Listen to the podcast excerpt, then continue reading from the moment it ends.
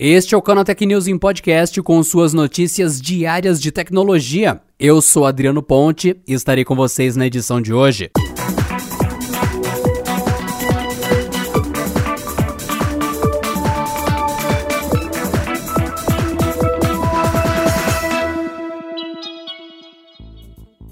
Um dia depois de anunciar oficialmente a chegada e o preço do Xbox Series S, a Microsoft confirmou que seu principal console da próxima geração, o Xbox Series X, chegará na mesma data que o seu irmão menor, e com um preço que já era especulado há alguns dias. Por meio de uma publicação oficial, a gigante de Redmond informou que o Xbox Series X também será lançado no dia 10 de novembro e custará 499 dólares. Além de confirmar a chegada de ambos os consoles, a companhia também tratou de colocar mais recheio nesse bolo e fez mais anúncios. Como é de praxe, ela avisou que a pré-venda dos videogames terá início em 22 de setembro. Para tornar tudo mais vantajoso, incluiu a assinatura do EA Play, serviço de assinatura de jogos da Electronic Arts, no Xbox Game Pass Ultimate. Ou seja, membros do serviço de jogos do Xbox poderão acessar o catálogo da EA Games sem nenhum acréscimo no valor do plano. Ainda no campo dos serviços foi confirmado um novo modelo de negócio, o Xbox All Access, uma espécie de aluguel do Xbox Series X e do Xbox Series S, que dá ao usuário a chance de ter o console e todos os serviços do ecossistema Xbox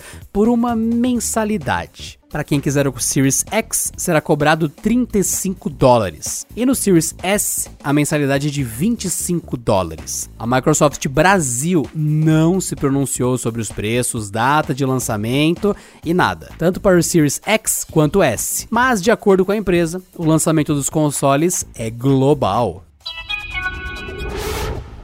A Motorola oficializou nesta quarta-feira o novo Razer 5G, uma pequena evolução do seu smartphone com tela dobrável, apresentado no final de 2019. A fabricante levou a sério o ditado em time que ganha não se mexe e manteve boa parte das características do Razer 2019 no novo modelo. As poucas mudanças visuais são pontuais e deixam o aparelho com visual ainda mais atraente e arrojado. Ao olhar para o Razer 5G pela primeira vez, você não nota as diferenças para o modelo do ano passado, mas elas estão ali. A câmera na parte frontal, abaixo da tela externa, parece ter uma lombada menor e possui um módulo que inclui um flash LED ao lado. A borda inferior não tem mais o leitor de impressão digital, que foi para a parte de trás. Na parte interna, onde fica a tela dobrável, tudo praticamente ficou igual. O display tem 6.2 polegadas e o sistema de dobradiça é basicamente o mesmo. O display externo também teve pouquíssima alteração mas dentro do celular há mais potência, mais câmeras e mais carga de bateria. O Razer 5G traz a plataforma Snapdragon 765G, com suporte ao 5G, além de mais memória RAM, saltando de 6 para 8 GB, e o dobro de armazenamento, ou seja, agora ele tem 256 GB. A bateria foi para 2.800 mAh e foi mantido o Turbo Power de 15 watts como carregamento, e ainda o Bluetooth 5.0 e NFC. O conjunto de câmeras também deu um salto. Na parte externa, o sensor agora tem 48 megapixels, enquanto o interno, acima da tela dobrável, tem 20 megapixels. O preço oficial do Razer 5G é de 1.400 dólares, que se converte em 7.400 reais sem impostos. A Uber anunciou nesta quarta-feira o lançamento de uma página que permitirá rastrear possíveis casos de infecção da Covid-19. O portal estará disponível apenas para autoridades de saúde pública 24 horas por dia, 7 dias por semana. O site facilitará o contato com as autoridades, permitindo compartilhar dados para acompanhar a evolução da doença. A empresa anunciou também uma parceria com especialistas em saúde pública para otimizar o processo e ações em relação aos parceiros e usuários que possam ter sido contaminados. No entanto, não foi revelado mais detalhes sobre possíveis protocolos adotados. Em nota, a Uber afirma que no novo portal os dados podem ser acessados em poucas horas. Isso torna possível o contato de autoridades de saúde com usuários ou parceiros que possam ter sido contaminados, bem como a suspensão temporária de suas contas. Antes era usado um e-mail para essas solicitações, mas agora com a página fica mais prático e ágil para receber e dar andamento aos pedidos de forma escalável. E ainda falando de Uber, a empresa afirmou que quer ter uma frota de carros 100% elétrica até 2040. Essa foi a meta firmada pela companhia para toda a sua operação global. Enquanto na Europa, Canadá e Estados Unidos, esse prazo é menor e se encerra em 2030. De forma a garantir uma mudança em 10 anos, a empresa também está anunciando que desde já, motoristas que utilizarem esses tipos de veículos receberão um extra a cada corrida realizada. A campanha Uber Green começa a valer já nesta quarta-feira em 15 cidades americanas e do Canadá. Motoristas que tiverem carros híbridos ou com tecnologia elétrica receberão, além do valor da corrida, 50 centavos de dólar a mais a cada corrida realizada, enquanto os que usarem carros que rodarem a bateria terão mais um dólar adicionado ao final das viagens, e com um pagamento extra que pode chegar de 1 dólar a 50 centavos, caso os parceiros sigam todos os requisitos do programa de conversão. Entretanto, as viagens com veículos elétricos também se tornarão mais caras para os passageiros.